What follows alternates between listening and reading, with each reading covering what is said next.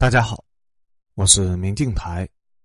在这里跟大家分享一下公众号“远方青梦”里的文章。本期文章的题目是“中国敦促欧洲，请不要破坏人类的共同家园”。文章发表于二零二二年十月七日。最近一段时间，欧洲开始疯狂的破坏环境，不仅开始大量的燃烧煤炭，甚至还有人丧心病狂的只为了取暖而砍伐树木。严重破坏了人类的共同家园，类似的情况在欧洲多个国家蔓延。鉴于这种情况性质极为恶劣，严重破坏了人类的共同家园，进而破坏了中国人的生存环境，我们中国官方近期对欧洲发出了明确的声音，敦促欧洲采取积极的措施应对气候变化。我认为发出这种声音，及时敦促欧洲悬崖勒马，不在错误的道路上越走越远。是非常正确的。地球不只是中国人的地球，也是欧洲人的地球，需要欧洲人自觉的进行保护。根据欧洲的一些有良知的公共知识分子的研究，人类的家园已经遭到了严重的破坏。我把这些欧洲的有良知的人的研究成果汇总如下：自1971年至2010年，全球海洋变暖的速度比预估的快了约百分之十三，进而导致两极的冰川融化。海平面抬高，欧洲很多国家的沿海地区有被海洋淹没的巨大风险。如果按照目前的情况发展下去，到本世纪末，全球大部分的企鹅将因为地球变暖而丧失居住地，导致种群的数量消失一半还要多。同时，全球的生物多样性将减少，百分之七十五的灵长类动物的种群，它的规模将大大的缩减，大约百分之六十面临灭种的危险。这并不是在开玩笑。根据欧洲的有良知的知识分子的研究，近五百年，因为人类燃烧煤炭等化石能源的原因，全球约百分之四十一的两栖动物和百分之二十五的哺乳动物已经成为了濒危物种。而对于地球的冷漠，对于其他生物的冷漠，最终将危及人类自己。同样，根据有些有良知的欧洲人的研究。目前，全球百分之九十二以上的人类，其生活地区的空气质量水平已经低于世界卫生组织的限值，估计每年因空气污染致病死亡六百万人，其中约六十万是五岁以下的儿童。这一切的恶果，完全都是因为燃烧煤炭等化石能源。一些有良知的基金会早就说过了：大自然并不是沉默的，大自然会说话。我们要求欧洲搞环保，并不仅仅是在拯救地球。也是在拯救欧洲人自己，拯救欧洲的普通老百姓免受邪恶政府带来的环境摧残。美国的前副总统阿尔戈尔曾经在2006年拍摄了名为《难以忽视的真相》的环保纪录片，在里面描述了人类燃烧化石能源进行碳排放将会导致的恐怖恶果：冰雪消融，海平面上涨，生物多样性被破坏，人类的生存环境将变得越来越恶劣。纪录片中拍摄了一只北极熊，不断的游泳，寻找一块能够立足的地方，但却因为环境变暖，冰块变薄，始终没有办法找到一块能够支撑自己重量的冰块，最终难逃厄运，活活累死在了海上。对于这一幕，我印象深刻。戈尔总统这份对人类的爱心，天地可见。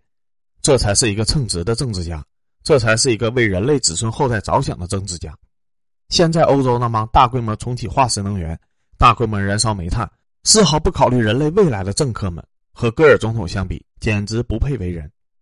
戈尔总统当年在纽约的演讲中曾经明确的表示：“我们目前正濒临一场全球性的灾难，倘若我们在十年之内不采取措施，将无法躲过一场不可避免的毁灭。人类文明在地球上将丧失栖身之地，这个世界需要全体人类立刻行动起来。”对于戈尔总统的思想，我深表赞同。近十年，我们中国辛辛苦苦的一直在搞环保，研发出了人类最先进的光伏发电板，种植了人类国家中最多的树木，希望为了保护人类的子孙后代，最大程度的尽自己的一份力。而我们中国这十年的努力成果，眼看着就要被欧洲的政客们为一己私利而毁灭殆尽。过去二十年里，全球发生的气候灾害有一点二万起，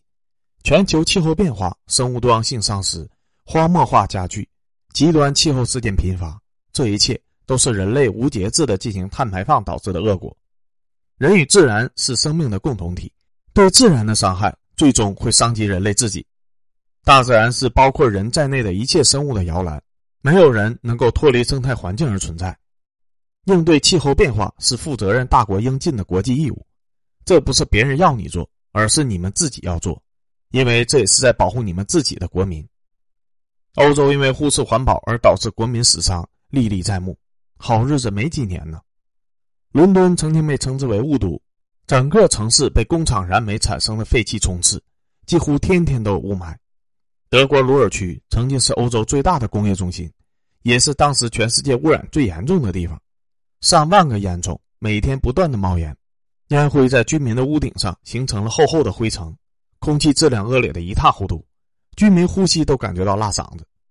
而在德国和捷克、波兰接壤的地方，甚至被人称之为黑三角区，那里遍布炼钢厂和化工厂，当地降雨的酸度比正常值要高十几倍，甚至连花鸟树木都无法存活。这不是什么遥远的事情，说的是二战时候的欧洲环境。距今天也仅仅半个多世纪，就在一九五二年的冬天，仅仅因为几天没有风，有毒气体大量聚集在伦敦，整个伦敦一个月内被毒死了一万多人，成为了人类历史上最大的环境惨案。后来，现在有一些有良知的政客开始觉醒，在欧洲不断的搞环保，经过几十年的努力，才最终让整个欧洲恢复到了山清水秀、适合人类居住的环境。好日子这才过上几天呢？欧洲的部分邪恶、没有良知的政客居然死而复苏，又开始想着破坏人类环境。缺乏天然气，过冬比较冷，这算什么理由啊？这根本不是理由。以前的人类没有天然气，没有电，不也一样可以顺利过冬吗？拿这个当做理由破坏人类环境，也太可笑了。澳大利亚政府曾经提出过“地球一小时”的口号，呼吁全人类同时熄灯断电一个小时，回归自然。减少碳排放。虽然澳大利亚的山火哪怕少烧一天，能减少的碳排放都顶得上地球一万个小时，但山火没有扑灭只是能力问题。起码澳大利亚政府的这种态度是端正的，是值得赞扬的。欧洲缺乏能源过冬，那就不用能源呗，直接整个冬天都不开电器，搞一个欧洲一冬天的活动不就完事儿了吗？无论如何都不能破坏人类环境。不能重新回到大搞碳排放的邪恶道路上，这是底线，生而为人的底线。欧洲的一些有良知的人，甚至曾经给大货车的轮胎钻孔，试图尽自己的微薄努力为人类减少一点点的碳排放。我为欧洲有这样的良知之人而感到高兴，为欧洲最近突然冒出来的一批要搞碳排放的邪恶政客而感到愤怒。突然排放出那么多的二氧化碳，真的是 How dare you！你们怎么敢呢？对于欧洲的这个寒冬，我的看法是：欧洲不仅不应该燃烧大量的化石能源，反而应该趁这个机会，更大力度的减少对各种能源的使用，为其他的发展中国家做出一个环保的表率。不仅不应该用能源，最好趁这个机会把吃牛肉的恶习也改掉，因为一斤牛肉耗能远远超过一斤猪肉，不仅昂贵，而且破坏环境。牛屁中含有大量的甲烷，其温室效应是等单位的二氧化碳的数百倍。欧洲人每吃一块牛肉，亚马逊的雨林里面就会冒出一股烟。在这个寒冷的冬天，如果全欧洲不仅拒绝使用能源，还从吃牛肉改为吃猪肉，甚至改为吃素，这一定可以为人类大量的降低温室气体的污染。这才是一个有良知的欧洲人应该做的事情，这才是一个有良知的人类应该做的事情。欧洲不能只管污染，把人类的环境问题都丢给中国来解决。欧洲被污染，中国也是受害的。如果非要这么做，实际上是在盗窃中国的环保劳动成果，是在增大中国的治理成本。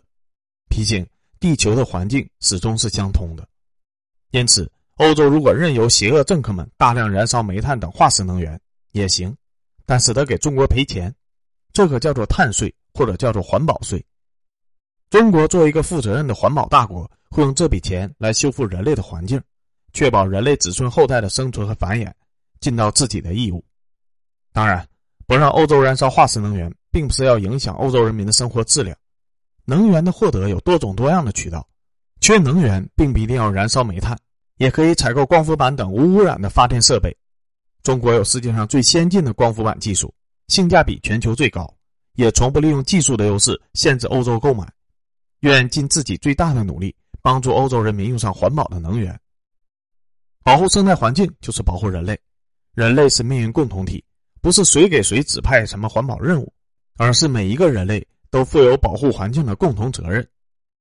人类只有一个地球，地球是我们共同的家园。今年夏天，全球这么多极端反常天气，有的国家大旱，有的国家大涝，和欧洲突然大举燃烧煤炭的时间点高度的重合，很难说这里面没有因果关系。搞不好，中国今年因为极端天气产生的损失，全是因为欧洲突然大量燃烧煤炭所导致的。我们敦促欧洲在破坏环境的错误道路上悬崖勒马，不要一错再错，要拥有生而为人的基本的良知。欧洲曾经有很多有良知的知识分子，也有很多有良知的政客，希望你们能够赶紧行动起来，不能任由那些邪恶的政客在台上胡作非为。人类毕竟只有一个地球嘛。文章到这里就结束了，但是我觉得吧，今天青木大大有水的嫌疑，这不就是把以前西方人的文章拿过来换个主语吗？最起码你再延伸一点啊，比如吃野生的海鲜了，炸输气管道了什么的。